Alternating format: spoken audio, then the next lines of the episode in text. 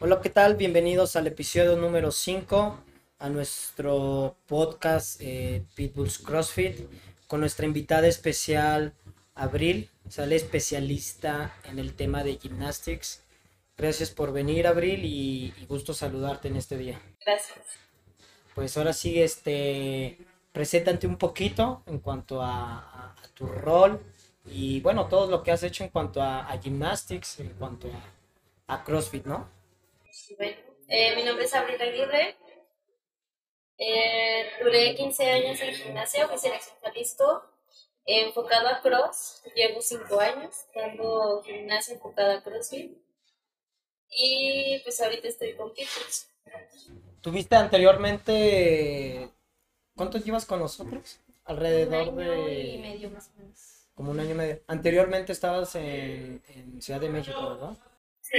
Eh, Ahí fue donde empecé a, a incursionar en, en la especialidad. ¿Y cómo te, te, te metieron o te metiste en este rubro? Digo, no sé cuáles fueron tus, tus inicios, quién te aventó al ruedo. Pues fue una casualidad. Eh, fue para gimnasia para niños, pero poco a poco me fui metiendo un poquito al- a, lo que ya fue la especialidad y en ese, en ese entonces empezaron a implementar las especialidades como tal, alterofilia y gimnasia.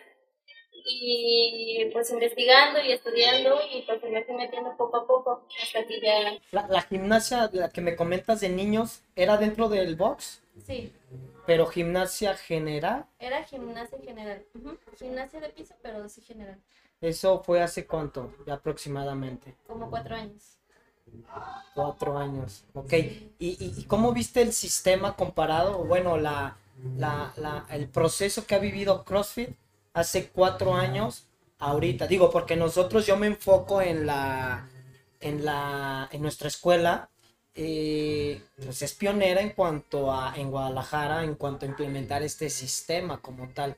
¿Qué comparación me puedes dar hace cuatro años, cuatro, bueno, hace cuatro años, ahorita, en cómo ha avanzado la estructura de los boxes en cuestión de CrossFit? ¿Cómo tú lo, cómo tú lo sientes? No sé, cómo... Sí, fue muchísimo. Aquí apenas se está implementando como los, las especialidades por separado. Eh, es muy importante al tomar las, las especialidades en cuanto, bueno, si queremos competir, si queremos ya tener un nivel más alto. Y más que nada para evitar una lesión, tener buenas posturas, o sea, no nada más es pararte de manos y caminar.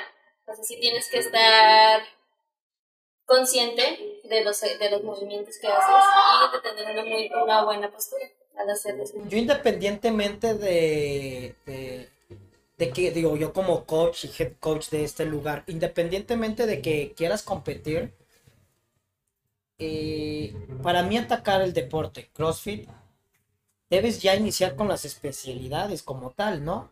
¿Por qué? Porque cómo atacar un buen, digo, lo platicaba en, en los, en, los, en los episodios anteriores con nuestros especialistas, que es un error, pues, básico o de entrada, de que te metan todas las, todos los, los deportes luego, luego, sin haber conocido realmente la base de cada uno, ¿no? Que al final de cuentas perjudica al atleta, no al coach, no al, al atleta. ¿Por qué? Porque no se está atacando en su totalidad. Sí, o sea, se empiezan con malas manos o ejercicios mal, mal hechos. Eh, lo que se trata de, lo que podemos, lo que estamos tratando de hacer con estas clases es enfocarlos desde un, desde un inicio a tener buenas posturas, a trabajar bien el movimiento como, como es, quitar malas mañas, ya tenemos malas mañas, y, y tratar de hacerlo lo más correcto posible. ¿Qué le dirías a, digo, yo hablando de este tema, porque a mí se me hace, obviamente yo lo practico, CrossFit como tal, pero ¿cómo, qué le dirías o cómo le inicias una conversación a un nuevo atleta que quiere iniciar? Porque sabemos, nosotros somos pioneros en este, en este tema y hay mucha mala información que, bueno, una persona, por ejemplo, eh, viene de otro box y le dices, es que este es nuestro sistema, porque ta, ta, ta, te vamos a llevar de acá a acá. Es muy, es muy difícil romper esos eh, tabús con ellos porque ¿Cómo me van a meter una especialidad que yo ya la sé? ¿Cómo? Oye, yo llevo practicándolo ya alrededor de dos años este, este tipo de especialidades y aún me falta. Y nunca se debe de dejar. ¿Cómo atacar a ese nuevo atleta en impartirle este nuevo sistema? ¿O cómo, cómo pasarle la información que es sí o sí llevar esto? ¿Por qué? Porque muchos nos basamos a redes, a de que ellos no llevan nada y todo. No, tienen sus coaches especialistas para subir de nivel. Nosotros vemos lo bonito, pero el trabajo sucio pues está detrás, ¿no? Al final de cuentas. ¿Cómo atacarlo? ¿Cómo decirle? Y, darle la importancia a ese atleta de que lo debe de tomar. Principalmente explicarle los beneficios que va a tener en su entrenamiento, eh, tanto si lo estamos haciendo como por recreación, por salud o por si lo estoy haciendo ya para competir. De igual forma, las dos son importantes, o sea, saber bien su objetivo, enfocarse en el objetivo. Y los beneficios es las, las lesiones, o sea, más que nada las lesiones, a tener menos lesiones, a tener, a trabajar muy bien la biomecánica de los ejercicios porque mucha gente no sabe, no sabe ni qué trabaja o no sabe, no se hace una sentadilla, pero no sabe qué está trabajando, si le músculos, qué le tiene que doler o si le tiene que doler o no. Entonces, esto pasa muy seguido, que nada más hacen los ejercicios por hacer, pero no piensan en realidad qué es lo que están haciendo, para qué beneficios están les va a servir ese ejercicio. Y, y hablando de, de, del rubro deportivo como tal, lo mencionaba en el episodio eh, pasado con este, con este Héctor Rizzo, especialista en weightlifting. Si tú no vienes mentalizado a, lo que vienes, hablando en general en el deporte, ya vas un paso atrás. Si vienes nada más a hacer por hacer, estás mal. Empieza con mentalidad este rollo. Sí, hay que tener la mente muy abierta porque, eh, bueno, lo personal en mi especialidad es es muy frustrante a veces porque eh, no coordinamos. La coordinación es como esencial. Entonces la gente se frustra mucho porque no le sale a la primera y obviamente ningún ejercicio te va a salir a la primera. Entonces mucha gente no sabe esa, como que se quiere pasar ese salto, ese paso. Ese paso. Y, y se frustra. Entonces trabajar sobre la frustración de la persona, tratar de decirle eso se va paso a paso, si no te sale una cosa, te lo puedo explicar de otra forma, que la, que la persona lo pueda entender, o ejercicios un poquito más, mm, más enfocados a él, que lo pueda, que lo pueda ver de una forma más divertida. Claro, al final de cuentas es eso. Ajá. Para que lo tome más como, que lo tome como que lo quiera hacer y no que lo haga a fuerzas. Es esa línea, ¿no? Fuerza es como, no le va a entrar nada de lo que le quieras enseñar. Entonces va a tener una barrera, Ajá, no, no va a querer, entonces va a tener una barrera, una barrera y no va, no va a pasar de ahí. Entonces eso es lo importante, el romper esa barrera, el tratar de tener varias opciones, que puedes trabajar con esa persona, si una cosa no te funciona, pues tratar de ver otras tres formas de, de, enseñarle claro. que lo atrapes, para que le guste o que interese. Y, y es una línea muy delgada, yo así lo veo, digo, tú me conoces ya de años, eh, sí, tenía una gimnasia, eh, se podría decir, yo lo transmito como atleta, tenía una gimnasia eh, pasable, o sea, lo haces, es bueno, pero al final de cuentas no es lo mejor. ¿sale? Y sí, tiempo atrás, dos, tres años atrás, lo disfrutaba, sí, sí, pero ya atacando la especialidad como tal, ya contigo en este, en este proceso o sistema que ya metimos, todavía lo disfruto aún más. Ya un gimnástico, como tú dices, ya lo enfoco, ya lo analizo y lo disfruto. Y así me ha pasado en todas las especialidades que digo, esto es el disfrutar. ¿Por qué? Por hacer las cosas bien nada más. ¿Por qué? Porque no es lo mismo eh, tronarte en una, en una décima rep, allá realmente tronarte en una treinteada rep, que dices, ahora sí vale la pena y lo disfrutas como, sobre todo sin lesiones, sin, sin, tanto desgaste eh, eh, articular, muscular, que dices, este es el trabajo que al final de cuentas está haciendo día a día con nosotros, ¿no? Sí, es donde entra la, la, la parte de las posturas, de hacerlo correctamente para evitar la fatiga antes y, y poder aguantar un poquito más de repeticiones, en una competencia darle más velocidad, o sea, trabajar en puntos claves que podemos avanzar mucho. Pequeños, grandes detalles, ¿no? O sea, otro box, por ejemplo, que no lo tenga tan enfocado. Exactamente, y, y, esos detalles, las personas que saben van a decir, este chavo sí está trabajando, como, como todo deporte, ¿no? Sí. ¿Quién lo enfoca y quién lo hace nada más por salvar?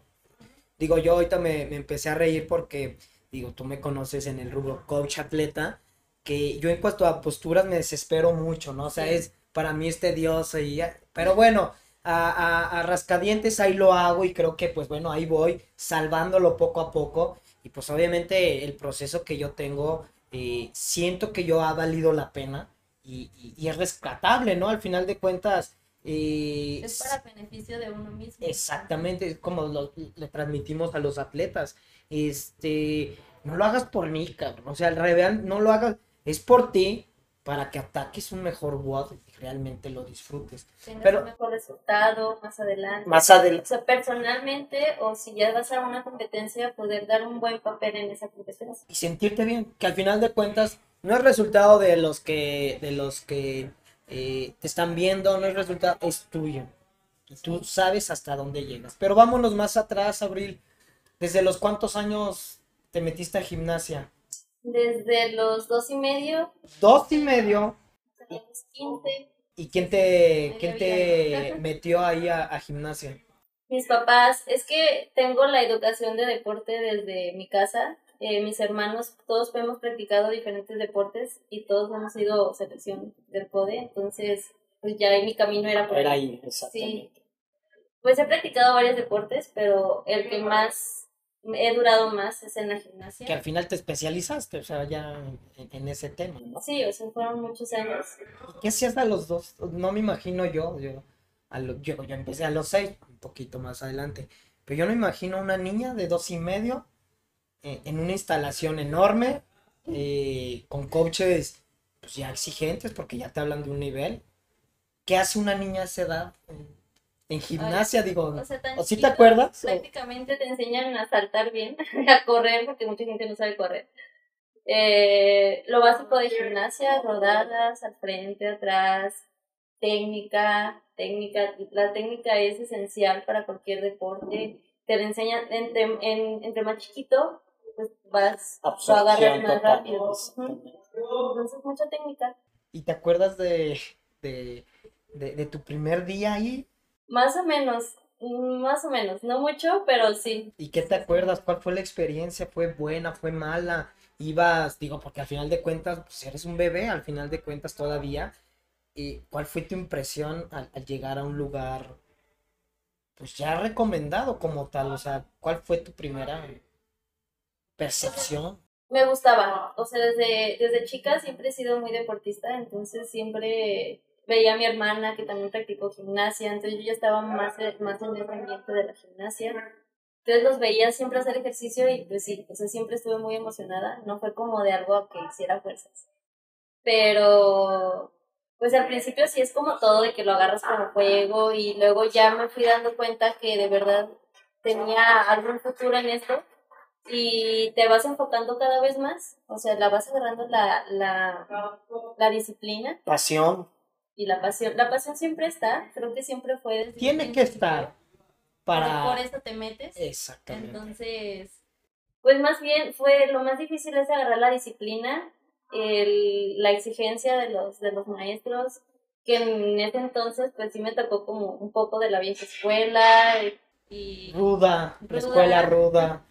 Pero te acostumbras, todos se acostumbran, entonces si te gustaba, ahí vas a estar que al final de cuentas, digo, hablando de esa escuela ruda, entre comillas, porque pues, a mí me encanta la, la escuela ruda, eh, creo que ahí es donde se forjan sí. los verdad, no, o sea, no va a ser fácil estar en un lugar. ¿Te das cuenta si de verdad eres para eso o no? O no. Fíjate que yo hablando de esos temas, yo, yo, yo hago una igualdad, que es, hablando de la disciplina, es igual a pasión. Si tú no tienes pasión, no vas a ser disciplinado. Y si no tienes disciplina, nunca va a llegar la pasión. Así yo lo veo. ¿Por qué? Porque cuando se conjugan, olvídate. ¿Sale? Las Digo, yo lo viví, grandes. yo exactamente, yo la viví en mi, en mi proceso deportista y se tiene que lograr eso. Atleta que no lograba eso, no es sobresaliente. Sí, pueden, había mucha gente que era muy buena. Muy pero buena. Había, eran niñas que estaban obligadas a, o sea, de que, ah, mi mamá practicó, pues yo también. Pues yo también. Entonces, como que no les apasionaba, no les gustaba tanto la gimnasia, pero los papás lo llevaban. Entonces era como de, no, o sea, era muy buena, pero hasta ahí quedaba. No traía la pasión que se No. tenía que ser para generar ese tipo de deporte. Sí, hay muchos deportistas. ¿Hubo un- alguna ocasión que quisieras tirar la toalla? Que dije, ya. Sí, ¿A los cuántos años? Me pasó una crisis a, a Pero, pero ¿por qué crisis? ¿Por qué lo llamas crisis? Crisis porque llegué a un punto en que ya no podía, ya estaba un poco más grande, de chiquita no me afectaba tanto, pero me afectó un poco más ya la edad de unos 12, 13, cuando ya estaba más grande, ya, ya quería salir con mis amigos, o sea, Ah, de, que que la, sí. de que la primaria, de que te invitaban a las fiestas. Y tú no vas. Nunca iba, y- llegué un punto en que ya no me invitaban, y yo después, ¿por qué no me invitas? Es que nunca puedes. Entonces era como que esa parte decía, bueno, pero como todavía tenía esa de, me gusta, me gusta mucho la gimnasia, bueno, no importa, me gusta más ir a entrenar. O... Y cosas de ahí mismo de la, del, del entrenamiento, o sea, llegó un punto en que la exigencia fue tanta que abruma muchísimo. Y fue esa, esa misma etapa. Sí. 12, 13 años que dices, Sí, o sea, era mucho, era mucha exigencia, era pues mantener la beca, que era lo más importante, porque pues mis papás no lo podían, no podían pagar. Claro. O sea, no era mucho en ese Muchos entonces, vivimos pues, eso. pero no, antes pero al no final, era tan apoyado el deporte, entonces sí era de mantener la beca, si no, pues ni modo, o sea, tenía que dejarlo. Y el tema de la comida y todo, como que todo se juntaba más y más y más conforme vas creciendo, entonces sí llegó un punto en que ya no podía más y luego ya se relajó todo. mucha responsabilidad, responsabilidad a temprana edad de un deportista. Digo, yo me identifico ahí contigo porque eh, justamente esa edad siento que es crucial para los atletas en general. Yo lo hablo en mi percepción porque yo lo viví. Y en cuestión de ese de que ya empiezan las saliditas y eh, que el cine, que fiestecitas. ¿Dónde realmente estoy? Porque ni estás acá y ya quieres estar acá. Entonces dices, ¿dónde me identifico? Creo que mucho va por ahí porque nos mueve, o sea, digo, y a mí me pasó, o sea, ya no te invitan y luego te cuestionas, ¿y si te invitaran? Pues no vas a ir. ir, pero Es- creo que era la invitación. Ajá, ajá, era, pero, pues, ya eh, no te, ya no te incluyen. Eso era como que lo que más me pegó. pero también ellos tienen razón, yo, lo, yo ya más adelante lo entendí. Sí, claro. pues ya para qué invitar a una persona que no, y no es por mala onda, digo, son porque te ven y a, y a mí en una ocasión me dijeron, es que te vemos tan centrado que no hay bronca, o sea, no es porque no te queramos, no es porque, Sí. na- nada que ver, simplemente te respetamos y no queremos moverte, moverte una concentración que traes o si tienes partido eh, el día siguiente, pues ya para qué le movemos, ya sabemos que para qué moverte, simplemente pues tú estás ahí, nosotros. Y, Sí. y, y sí es esa, esa línea, ¿no? Yo creo que Sí, creo incómoda. que era muy frustrante el que quería hacer las dos cosas a la vez porque no iba a dejar de entrenar por ir a una fiesta. Pero sí quería hacer como que ir a los dos. Pero pues obviamente hay sacrificios hay y, sacrificios. y todos toman sacrificios, o sea, no nada más tú como deportista, o sea, traes a tu familia atrás, eh, mis papás se quedaron sin vacaciones Uf, 10 años, sí, 15 sí, sí. años, mis hermanos, y como lo vivieron con cada uno de mis hermanos, pues ya estaban acostumbrados y el apoyo era de 100%. O sea, ellos prefieren no salir, no estar siempre, iban por mí a las 10 de la noche, me llevaban en la mañana, entonces el apoyo siempre es muy, muy importante de, lo que En tu núcleo familiar, claro. Sí, sin Porque al final de es cuentas-. Al final de cuentas es lo que te va a salvar de, de, de los viajes, de ese es el apoyo eh, familiar, porque si no lo tienes, está muy cañón.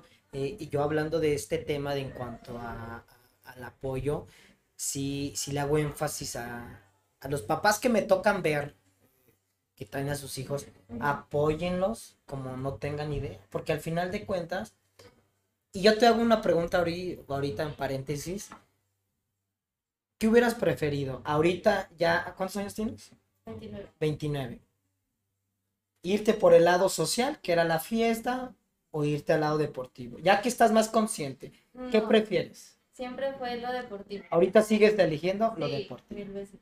Yo totalmente igual. O sea, sí, de que, ay, hubiera ido, pero el deporte me dejó muchas vivencias que, Sí, o sea, fue lo mejor que me dejó. O sea, como tenía sus partes malas, que es como cualquier deporte, tuve mis cosas súper buenas, viajé, aprendí, o sea, lo que ahora, hoy en día, es lo que me da de comer, casi, casi. No. Entonces, es Digo, porque me dejó, cabe destacar que independientemente, aquí está parte del equipo y también tienes tu escuela. sí, Ya, realmente, pues ya es tu vida. O sea, al final de cuentas, ya. ya es tu vida. Pero volvamos, entonces sí sigues eligiendo Sí. lo deportivo totalmente. Yo también le hago mucho hincapié y no es por, "Ay, es que tú siempre, no, pero es una forma de, de tener a tu hijo centrado, que vea las cosas, porque en el deporte lo estamos platicando de vivencias de a los 12, a los 13 años, ya te toca madurar muy rápido en cuanto a lecciones, decisiones, qué quieres, para dónde vas. Que muchos, y te soy sincero, a los 25 años no saben a dónde van todavía. sí, Entonces los deportistas maduramos mucho más rápido por ese tipo de... Cuando un papá no puede ir, pues, hijo, Te te me vas solo. Y Sí. pues ahí vas todo ahí. Yo me acuerdo tanto de- que tenía como nueve años y me decían, tú eres mudo. Y porque yo antes no hablaba, o sea, realmente estaba como muy, no tímido, pero en mi rollo, o sea, yo calladito hacía mi trabajo y ya, obviamente en equipo como tal. Y, y- y poco a poco empiezas a desenvolverte, pero porque a mí me tocó viajar solo a los nueve años, ¿no? Ocho años. me iba sola, Entonces dices, pues es lo que me toca. Y ni modo, a salvarla, ¿no? O sea, sí, pero esas vivencias o todo el aprendizaje que viví, la verdad, y así lo digo, es por lo que soy ahorita. Si no hubiera Sí. tenido eso, pues, obviamente no sé qué hubiera sido de mí en cuanto a personalidad, a actitudes y todo eso, pero todo eso me sirvió para ser quien soy ahorita. sí, Porque creo que, pues, no creo, es todo lo que traes atrás, eres es el reflejo de ahorita. Después de esos 12, 13 años, me dijiste, ya se tranquilizó. Sí, o sea, fueron otros, duré otros cuatro años ahí hasta que ya decidí salirme, que fue, yo creo que ha sido la, la decisión más difícil de mi vida. Duré llorando una semana en depresión hasta que dije, ya, hasta aquí, o sea, no, no podía, pues más. Y, y me salí tranquila, o sea, seguí viendo, seguí en el ámbito del deporte, o sea, sí seguí en eso, seguía dando cursos de verano, seguía dando clases en otros gimnasios, o sea, siempre he estado dentro de, de la gimnasia, la gimnasia como como recreación, como, como competitiva, ¿Qué sentías en, en- y el estar del otro lado es muy diferente. No, o sea, ya- totalmente. sí, ya entiendes mil cosas, pero creo que sigue siendo bonito el, el ya no puedo hacerlo, pero el tú ayudar a alguien más a, a que a que lo cumpla, que cumpla Que cumpla. sueño, es muy bonito. o, o, o, o dejar ser quien es para convertirse en... Porque ese es el proceso. Es muy fuerte, pero como buen coach tú debes de decirle para dónde va. Sí. que si tú ves aptitudes, puedes ser una gran persona. Y bueno, se desglosan mil, mil y un cosas. Eh, porque hablando de este tema, el día de antier, platiqué con una gran amiga, Larisa. Saludos, Larisa. A ver cuándo tienes oportunidad de acá de, de visitarnos. Decisiones en cuanto a dejar lo que has hecho Tantos años. tantos toda la vida. años, to- toda la vida, y que de un día a otro ya no está. Sí, me costó mucho. ¿Tú cómo te sentiste? O sea, sentí que pues ya no sabía para dónde ir. O sea, sí me sentía súper perdida porque era una rutina de 15 años hacer lo mismo y de repente ya no hacerlo, si al principio fue como, como ya estaba tan abrumada, fue como de un, un aire, un descanso. Pero te duró una semana, estoy seguro. un mes, o sea, ajá. no sabía qué hacer con mi vida. Y sí, o sea, si llegas, te vuelves a como a cuestionar si de verdad es la decisión correcta o no volver o pero o sea yo de volver nunca fue opción porque yo desde chiquita dije, si lo voy a dejar es de ya. Cerrar el ciclo bien. que si lo dejo, no lo dejo. Nunca he sido así con ninguno, nada, ni personalmente. Entonces sí, sí me gusta de que si voy a hacer algo lo, lo hago bien y completo. Y no esté como de sí, no, sí, no. Entonces dije, hasta aquí y hasta ahí. Por eso fue como una semana, una semana de que lo pensé y le lloré, a lo mejor de que era una decisión más sentimental, pero no, o sea, sí, sí le, pensé muy bien. Por eso lo tomé tan una semana completa. Completa como tal. Y hasta ahí le corté. Pues qué bueno porque al final de cuentas, eh, como coach debemos de hacer eso, que esto tiene una vida. No va a ser eterno, no va a ser para siempre. Y es parte de la madurez, porque esos dolores eh, que, que sufrimos, ese sufrimiento, también te hace crecer. Al final de cuentas te hace crecer si lo tomas en el buen sentido. Te hace crecer, cerrar ciclos, que la vida son ciclos al final de cuentas, y toma de decisiones, o sea, fuertes de que ya. yo te platicaba, yo cuando cerré el ciclo de fútbol americano, fue un ciclo que, que como tú, ya, llevo cinco, cinco o seis años sin tocar un balón. Dije, ya, o sea, ya hice lo que tenía que hacer. Ya es momento de dejarlo. Porque si sigues ahí, pues, no, sé qué tan bueno sea. O sea, a veces no es tan conveniente estar. Entonces, este. Porque, a ver, yo lo pienso más como puedo servir más estando del otro lado, aportando a alguien más, que seguir aferrada a algo que a lo mejor no va a funcionar o puede funcionar, pero creo que puedo aportar más de la otra forma. Puedo ayudar a alguien, puedo ayudar a muchas niñas a, a crecer. Esa es una parte fundamental, pasar el conocimiento. Porque ahorita en, vida real, externa, diferente de, de lo, deportis, de, de lo de, deportivo, carecemos de pasar buena información. ¿Por qué? Porque estamos llenos de mala información, de mensadas que vemos en redes, de todo. Qué mejor que llegue una persona y te diga, es que así es la línea para un bien común, ¿no? y es lo que nos toca, ¿eh? Podemos complementarlo. Ahorita ya estamos con mil cosas para informarnos. Eh, lo que aprendiste tal vez a lo mejor hace unos años como de la vieja escuela, pero lo puedes complementar con, lo, con la nueva información que sale. Entonces nada más seguir, seguir informándote, seguir actualizándote eh, para no perder esa línea, o sea, para no perder el conocimiento que ya tienes, ver cómo lo puedes complementar para que te dé más resultado. Y saber llegar a la persona, que es nuestra chamba totalmente. Y al final de cuentas ahí se resume. Pues por último, Abril, eh, me gustaría que finalizáramos. Eh, ¿Qué le podríamos decir a nuestros atletas? Uno, dos, a las personas que, le temen a este eh, tipo de disciplina o área en CrossFit. Y, y, pues obviamente invitarlos o decirles que pues al final de cuentas no, tiene, no, no, no, no, tengan miedo. O sea, al final de cuentas, teniendo un buen coach, pues unas buenas técnicas, una buena información sobre todo, pues van a salir las cosas bien. Tú finalízanos ahí, por favor, con... Pues más que nada que abran su mente, o sea, que vengan muy abiertos a la, a la, a las clases, aprender. Si yo ya sé algo, pues bueno, siempre se puede aprender algo más, por más chiquita que sea, o sea, es un detalle que te puede cambiar mil cosas. Eh, que se animen, o sea, que no, no se queden siempre con lo mismo o estancados con lo mismo. Siempre es bueno aprender cosas nuevas.